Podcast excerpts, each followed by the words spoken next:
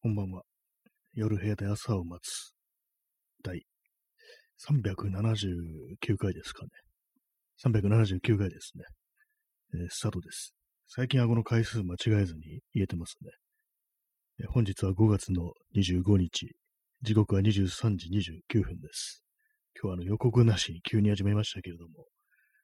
えー今日は東京は晴れでした。はい。え今日のタイトル、親父いつものっていうね、ものなんですけども、なんだ急にって感じですけども、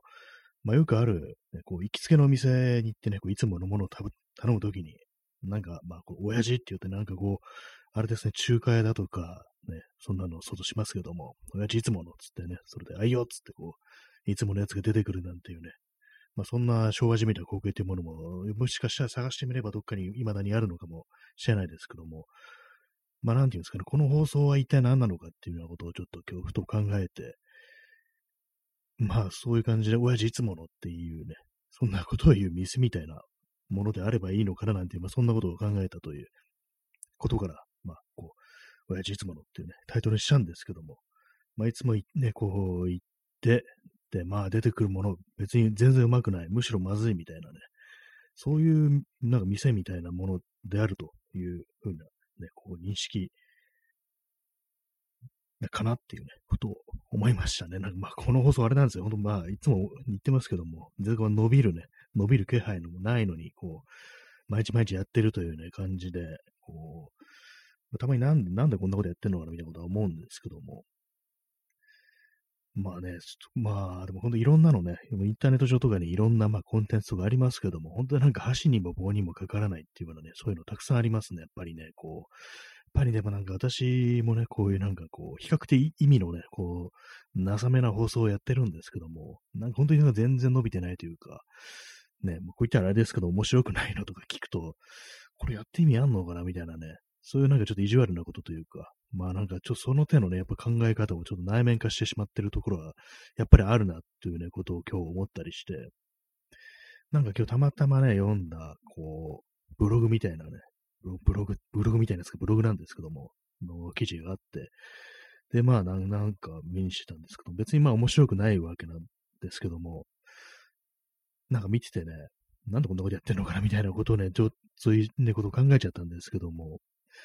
ね、そういうことを考える自分っていうのはやっぱりこう、まあ価値のないね、こう、ものがあっても仕方ない。まあ、そういうのをちょっとね、突き詰めていくと、ね、生きる価値のない人間があるみたいな、そんな風な考え方、ちょっとナチですよね。ナチスみたいなね。本当に人を殺し、ね、役に立たない奴は殺してみたいな、そういう考え方っていうところに行き着くんで、本当にまあ間違ってるなっていうようなことは思うんですけども、でもなんかどうもね、なんかそういうのやっぱ抜けてないな、抜けてないなというかね、結構本当、根深くね、根をね、自分の中にすごく根を下ろしてるなっていうことは、なんか今日ね、ちょっと考えちゃって、なんか結構ずっと暗い気持ちでなんかね、こう過ごしてたんですけども、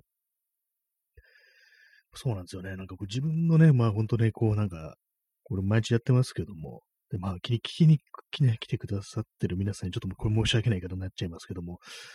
何をやってんのかなみたいなことは結構頻繁になんか思ったりするんですよね。本当にもうさっきも言いましたけども、ね、聞く人が聞いたら、ね、見る人が見たら、なんでこんなことやってんだ、こんな無意味無意味なことっていうね、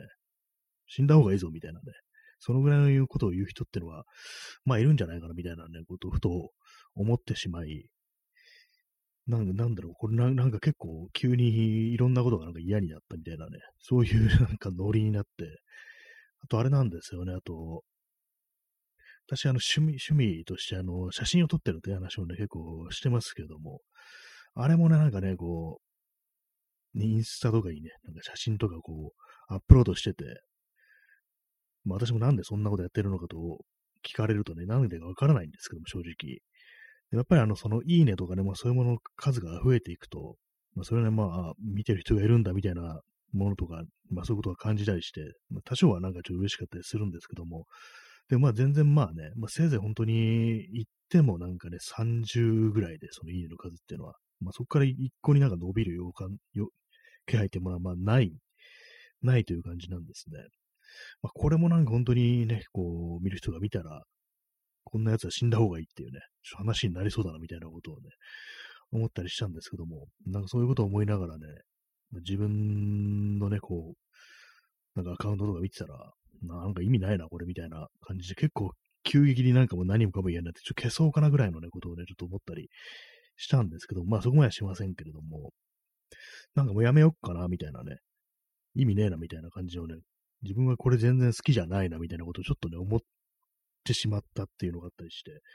なんかそういうことを考えると、いろんなことが無になっていくっていうね、ことを思ったりして、まあそうするとね、本当になんか、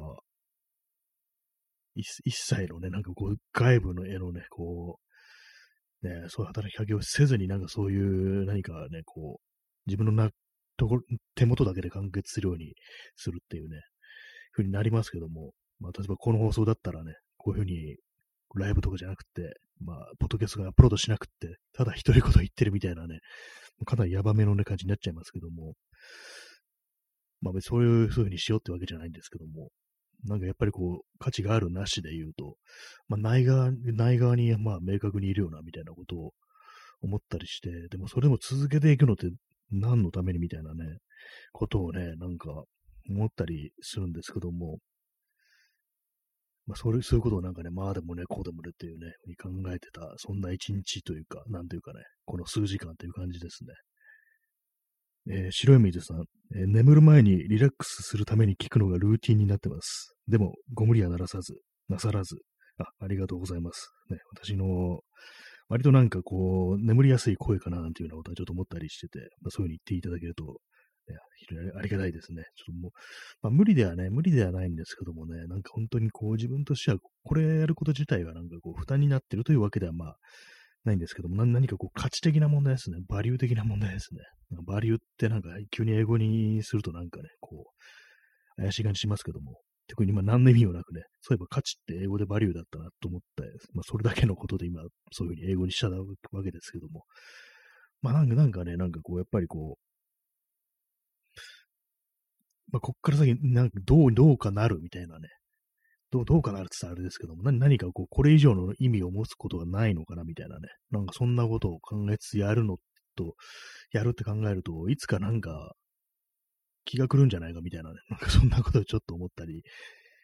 してて、まあ、ある意味ね、なんかこう、まあ、この例えちょっとあれですけども、街中で延々独り言言ってる人間みたいになるっていうね。なんかそんなことを、ちょっとね、考えてしまいましたという感じですね。ジョンツさん、札束ありがとうございます。そしてマックスバリュー。マックスバリュー、マックスバリューって結構すごいですね。なんか考えてみたらね。マックスバリューってあれでしたっけ？なんかあの、店ですよね。まあ、パッ、なんでしたっけ？あの、なんかあの、私、私の中でなんかマイバスケットとね、ごっちゃになってる感じですけども。ね、まあ、ありますよね、そういう店が。そして P さん、トップバリューありがとうございます。ね、そして札束もありがとうございます。トップバリューはあれですね、イオン系列のね、あのなんかこう、お店ですよね。イオンイオンだったから、なんか、マイバスケットもイオン系列だった気がするんですけども、なんかよくわかんなくなってきますね。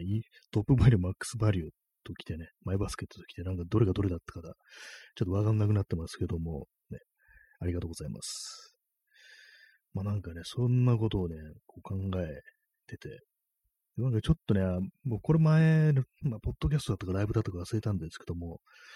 もう映画の話なんですけども、あの、あの頃ペニー・レイントっていうね、映画があるんですけども、その中でね、あの、ま、主人公、男の子、少年がね、15歳だったかな、少年が主人公なんですけども、なんかね、あのー、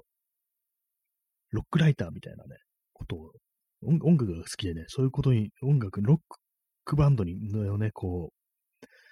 に関する文章を書いて、なんかどっか送ったら、それがちょっといいじゃないっていう言われて、それであの、ローリングストーンズ誌に、こう、ローリングストーンか、ローリングストーンっていうね、こう雑誌に、音楽雑誌に、こう、書くことになったっていうね、まあそれは実話っていうか、もうその監督がね、その本人なんですけども、自分のまあその少年時代のことをまあ映画にしたっていうね、作品なんですけども、その中であの、音楽評論家、ロックライターの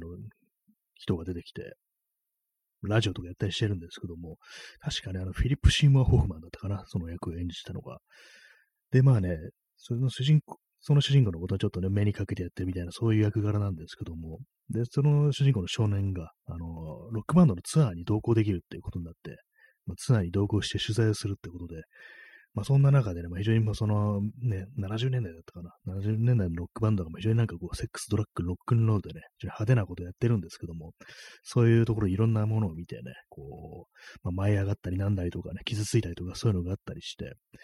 で、まあ、ある日ね、なんかある、そのツアー中の、ね、夜にね、なんかもう、ちょっと、たまらん気持ちになって、ちょっと、私も結構前に見たんでね、内容、どうしてそんな感じになったかあんま覚えてないんですけども、やっぱあの、あれね、恋愛絡み、こう、ね、そういう、その頃のね、多感な時期のね、そういうもの絡みでなんかこう、感極まったみたいな、そんなところだったと思うんですけども、それでそのね、こう、ロックライターのね、そのフィリップ・シーモ・ホフマンに夜中なんですけども、電話かけて、そう、ちょっと話を聞いてくださいみたいな、そんなシーンがあるんですけども、で、まあそこでね、話すのが、そのフィリップ・シーマン・ホフマンが、やっぱりね、俺たちみたいなね、ダサい人間は、ああいうクールなね、人間と一緒にいたからってクールになれるってもんじゃないんだよ。彼らとは違うんだからっていう風に言って、でも俺たちにはね、頭があるっていうね、文章があるみたいな、そんなことをね、こう言って、まあ、慰めたりするっていうシーンがあるんですけども、最後に、最後ですね、その後、その主人公の少年が、ありがとうって言って、まあ、あなたがね、もう本当に今日家にいてくれてよかったですっていうふうに言って、まあ夜中に電話かけてるんでね、まあ昔ですからね、まあ、携帯とかないから、まあ、家にいなかったら出れないですからね。で、まあそういうこと言ったら、俺はダサいやつだからいつでも家にいるよっていうふうに、そのフィリップ・シーマー・ホフマンが言うっていうね、まあそういうシーンがあるんですけども、まあ、その、まあ、このラジオはそういう感じにしようかな、みたいなね。ダサいやつだからいつもなんかね、こう、毎日、なんか、一人喋ってるやつがいるみたいなね。まあ、そう、まあ、あるとしたら、まあ、そういう感じかな、みたいなね、ことを思ったと。なんかね、あの、その、あの頃ペニー・レイントって、私の中でね、別にそんな大きな存在でもないし、なんかね、別段なんかものすごい感動したって感じじゃなかったんですけども、なんかね、そのシーンがすごく印象に残ってて、私なんかね、同じ映画を何回か見るってことあんましないんですけども、割になんかね、そのね、あの頃ペニー・レイントっていうのはなんか2回ぐらい見たりしてるんですね。確か前に見たの去年とかなんですけども、なんかそのシーンを見たいがためになんかそのね、こう、再視聴したみたいなね、ことがあったりして、ね、俺はダサいやつだからいつでも家にいるよっていうね、えー、チャンスさんかっこいい。そうですよ。なんか、なかなかそのロックライターのね、フィリップ・シュワム・ホフマンのこのセリフ、かっこいいですよね。ダサいけどダサいけどっていうね。俺はダサいやつだからいつでも家にいるよっていうね。これなんかあの、このふ、ね、この言葉がなんか私のツイッターのタイムラインで、これをつぶやくのはちょっと一時期流行ったことがあって、まあ、流行ったっつってもね、なんかもう2、3人だったと思うんですけども、なんか俺に触れては、俺はダサいやつだからいつでも家にいるよっていうね、なんかそういうこと言ってる時期があったんですけども、なんかね、こう、そうなんですよ、思い出すね、言葉ですね。名台詞っていう感じじゃないですけども、妙になんかそのね、やりとりがいいなっていう。で、そのね、ロックライターが電話してるんですけども、まあ、昔だからね、有線ですよ。コードレスとかじゃないですよね。あの、カールコードがついてるね、こう、受話器をね、こう耳に当てて、あれなんですよね、床に座って電話してるんですよね。床に座って電話して、まあ夜中ですから、非常にまあこう、照明落としてね、結構暗い部屋で、こう、の床にね、こう座って、でも絨毯の色とかあれですよね、赤っぽい感じ、70年代っぽいこう内装のね、もう赤とかエンジ色とかなんかそんな感じのね、色の、そう床になんか座り込んでね、こう、俺はダサいやつだからいつでも家にいるよっていうね、言ってるシーンっていうのは、だからいいなっていうね、結構なんかインパクトあってね、もう初初見から割となんかそのシーンだけが印象に残ったっていう、まあ、感じでしたね。まあ、あの気になる方がいたら見てみてくださいという話でございます。確か去年見たとき、あれかな、あの、アマゾンプライムで見たような気がします。今あるかどうかわからないですけどもね、もし入ってるという方がいたら、まあ、どうぞっていう感じですね。無理強いはしませんっていうね。無理強いするやついるかよって感じですけどもね。なんかこう、まあ、いつもね、なんかこの放送とかで気になるという方がいたらね、見てくださいとか聞いてくださいとか言いますけども、なんかこれ言っててちょっと若干なんか私自身虚しさを感じるっていうか、そんなになんかね、もうすぐ押してるわけじゃないよな、みたいなね。割と私なんかあれいいですよ、これいいですよとか言ってる時って、そんなに激しくね、押してないんですよね。そこまですごいね、ドカンとハマるってことしないタイプの人間なんで、なんか、そういう人間だとなんか人になんか進めるとき、つき、なんかちょっとね、虚無感みたいなものを感じたりするんですけども、まあ、今ので何かね、こう、感じるところがあったら、見るといいんじゃないのっていうね、そんな感じですね。見るといいんじゃないのぐらいののね、進め方が、まあ、ちょうどいいななんていうふうにね、思いますね。まあ、ダサいやつなんで。インスタントコーヒーを飲みます。まあ、ダサいやつがやってる、何の価値もない放送っていうね、まあそんな感じですけども。まあなんかね、本当あれですよね。となんか、ほんといろいろね、こう、残酷ですよね。こんな何かしらこう、外に何か働きかけるとかね、こう、物を作ったとかそういうものっていうのは、本当つまらんものはつまらんという感じでね、本当に何何もこう、かみられることがないですからね、なんかこう、いろいろ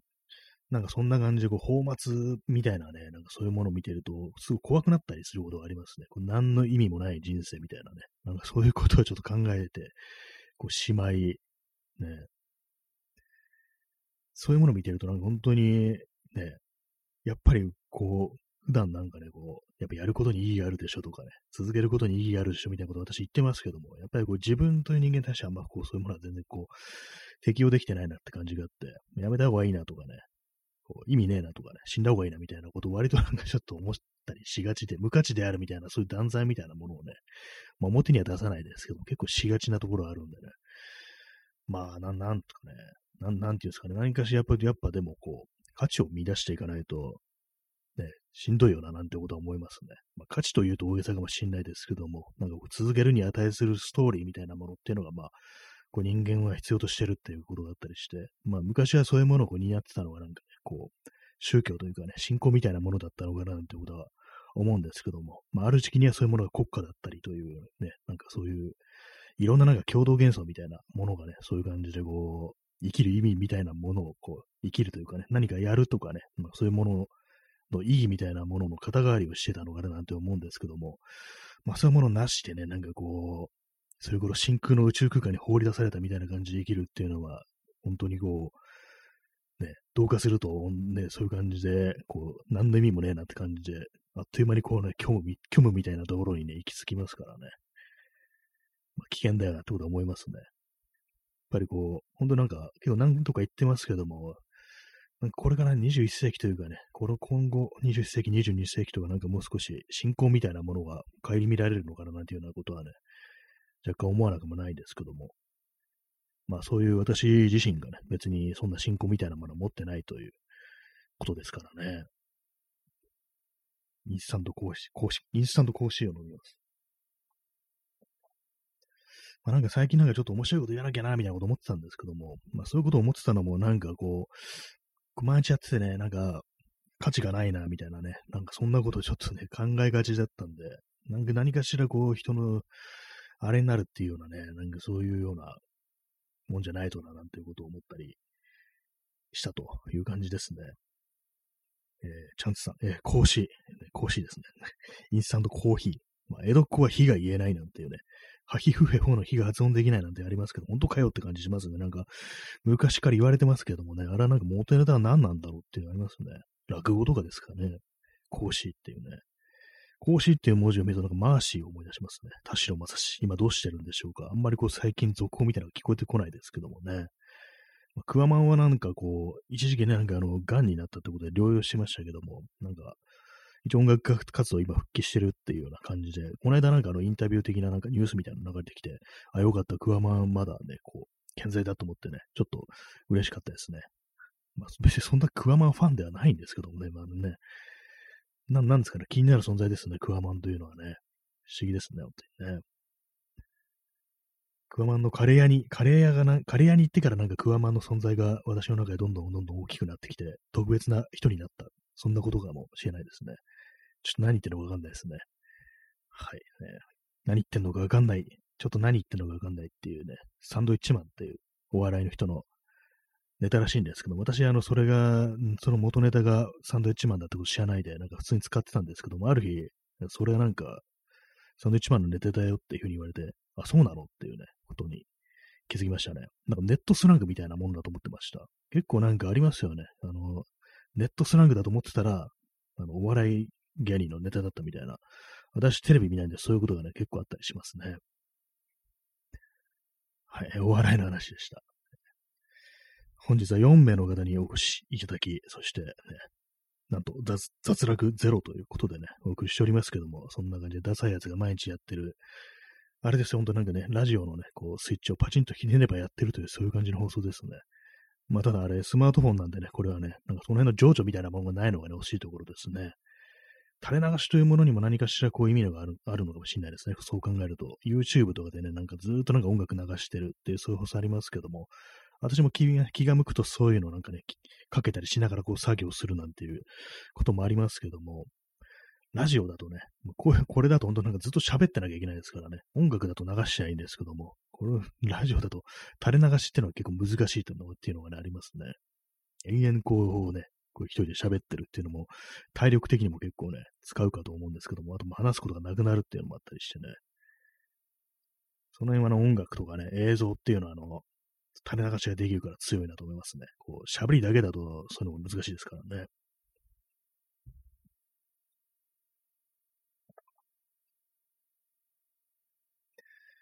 はい、えー、時刻は23時50分ですね。まあ、ライブマラソン中ということもあり、ね、今週は毎日やっていこうかと思います。今日ちょっと遅い時間になりましたね。昨日ね、ちょっと早く22時半ぐらいに始めてみたんですけど、ね、やっぱり私としてはこのぐらいの時間が一番しっくりくるという感じですね。やっぱり夜の、ね、夜部屋で圧を増すというね、ことでね、夜やるべきだっていうね、もっともっと夜遅い時間にやるべきっていうね、ことかもしれないですね。まあ、深夜ラジオってね、大体ね、私の聞いてた深夜ラジオってね、大体なんか 2, 2時とか4時とかね、なんかそういう感じの放送があって、まあさすがにそのリアルタイムとかじゃなくてね、録音という形で聞いたりだとか、まあね、あれですね、あのね、まあ本当はいけないことなのかもしれないですけど、ネットにね、こうアップされたものを聞くなんていうね、そういうこともありましたけれども、やっぱりなんかリアルタイムっていうのはね、なんか醍醐味がありますね。今まさにこの向こうで喋ってる人間がいるんだってことを考えると、なんかちょっと特別な感じしますからね。えー、P さん、午前様。そうですね。午前、午前様でやっていきたいですけども、あんまり遅くなるとね、なんか本当にこう、平日のね、夜遅くってのは結構なかなか厳しいものがありますけどもね。午前様、ラジオ深夜便。そうですね。ラジオ深夜便っていうタイトルも好きですね。深夜便ですからね。私最近ね、最近あんまこう、リアルのラジオってものあんま聞いてないんで、ネットのね、ラジオは結構聞いてますけども、なんかね、ラジオ深夜便というものをリアルタイムで聞くと、なんか本当にね、味わい深いというか、情緒みたいなものを感じますよね、本当にね。深夜便ですからね。やっぱ夜ってつくものに、ね、そういう言葉に対するなんかこう、独特の思い入れみたいなものは私は結構ありますね。まあ、この放送も夜部屋で朝を待つだとか、ツイキャスの方は夜がまた来るってタイトルにしてるんですけども、まあ、一応ほとんどやってないですけどもね。なんかどうしてもね、あらゆることに夜をつけていきたいみたいなね、そういう気持ちがやっぱりあったりしますね。特別な時間であるっていうね、ことがあったりし、あったりして、まあっていうのもあれですよね、夜が特別だったっていうのは、もっと本当にこう子供の頃っていうか、中学生ぐらいの時に夜更かししてね、なんか夜中何や、何かやってるっていう時に、まあ今、今、本当にまさしく夜だな、みたいなこと思いながらね、まあその時ぐらいね、そのぐらいの時ってなんか割となんか絵を描いてる、ね、ことがあったんですけども、実はね、全然ね、なんかそんなしないですけども、なんか夜中にね、なんかそんなのやってるとね、まあ夜、夜らしいことしてるな、なんていうね、ことをね、思ってなんか一人でね、なんかどんぎまってたりしましたね。まあ別な、ね、絵が上手くなったというわけではないですけどもね。ラジオ深夜便で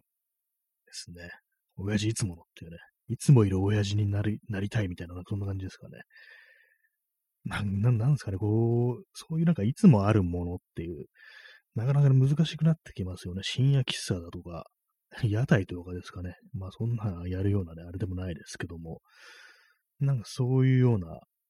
ものであると、こう、規定して何かこうやっていくっていうね、もういいのかななんていう思いますけどもね。まあ、なんかどうしてもその、でもあれなんですよね、こう、欲張りというか、なんていうかね、もっとたくさんの人に聞いてもらいたいだとかね、反応が欲しいだとかね、まあ、さっき言ったみたいに、そういう数字が伸びないものは価値がないだとかね、なんかどうしてもそんなこと思っちゃうんですけども、なかなかそういうものを振り払うのは難しいですね。まあ、このね、ラジオをやってて、どこに行き着きたいのかっていう、まあそういうビジョンみたいなもの、まあ、ないんですけどもね。最近特になんか言いたいこととかそういうものがなくなったりして、ね、こう、なんかどうしたらいいのかなみたいなこと思ったりするんですけどもね。えー、ちゃんとさん、これを聞かないと眠れない。ありがとうございます。ね。ありがとうございます。なんか、ね、本当にちょっとなんかあの、条件反射的になんかこう、ね、この放送がないと眠れないっていう体になるのも、それはそれで大変かもしれないですけども、ね、そういうふうにあの、入眠をさせるというね、子守歌かななんていうね、ことをね、そういう感じでこうやっていくといいのかなというふうに思いました。ね、ありがとうございます。子守歌ね。子守歌、子守歌歌ったことはないですね。子供がいないですからね。でもなんかいろんなありますよね。なんかこう、歌で。本当の子守歌とかじゃなくてもね、何度かの子守歌とか、ララバイだとかね、なんかそんなような、ララバイって意味で、あの、子守歌って意味ですよね。そういう、ね、曲って結構あったりして、私思い出すのはあれですね、ペルシャの子守歌っていうね、これあの NHK のみんなの歌でなんか昔ね、こう放映されたらしいんですけども、私はリアルタイムじゃなくて、私はネットでね、こういう曲があるってことを知ったと、知ったんですけども、確かに歌っての加藤時子だったと思います。ペルシャの子守歌かっていうね、あれなんですけど、確かに元はイラン民謡みたいな感じで、作詞をしてるのはまあ日本人っていうことらしいんですけども、なんかね、元ネタは何なんだろうと思って、気になって検索してみたりしたんですけども、結局なんか、そのイラン民謡というものがどんな曲なのか、結局わからずにね、なんかこう、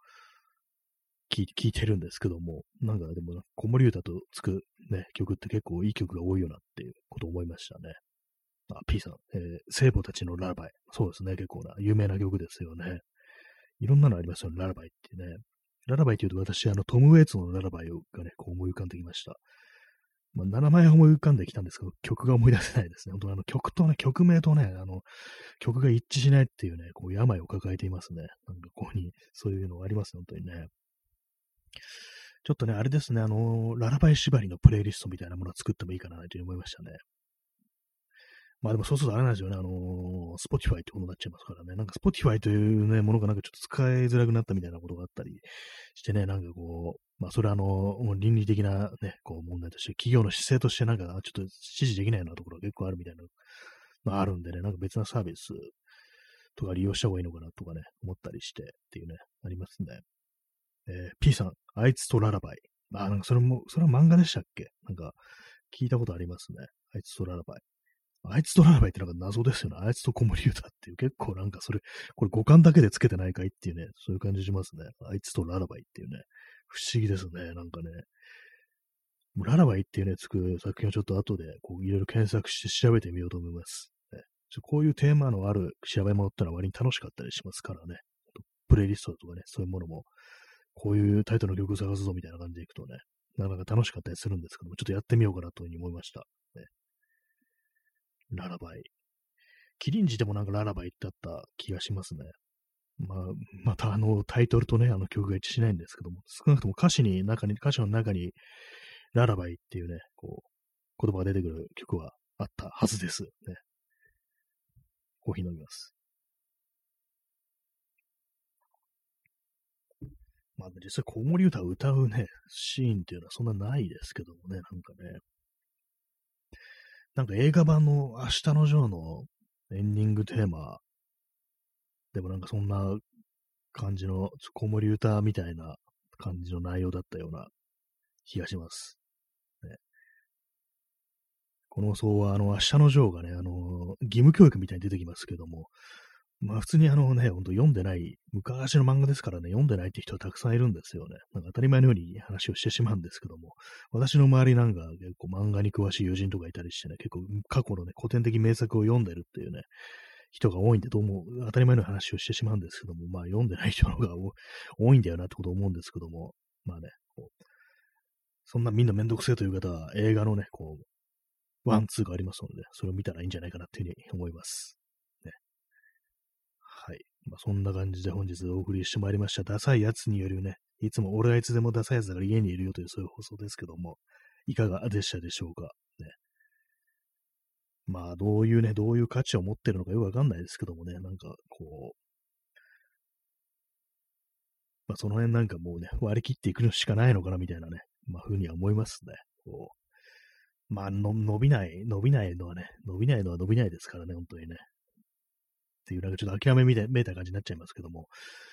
なんかね、まあ、本当になんかこれは答え、答えが出ないですね。なんでこんなことやっていいのかみたいなことは結構折に触れて思ってしまいがちなんでね、あれですけども。まあでもとにかく、まあ今今週はあの、あれですよ、本当にね、ライブマラソンあるから毎日やるということで、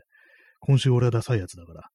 毎日ここにいるぜという、まあそういう放送でした。そんな感じでご清聴ありがとうございました。さようなら。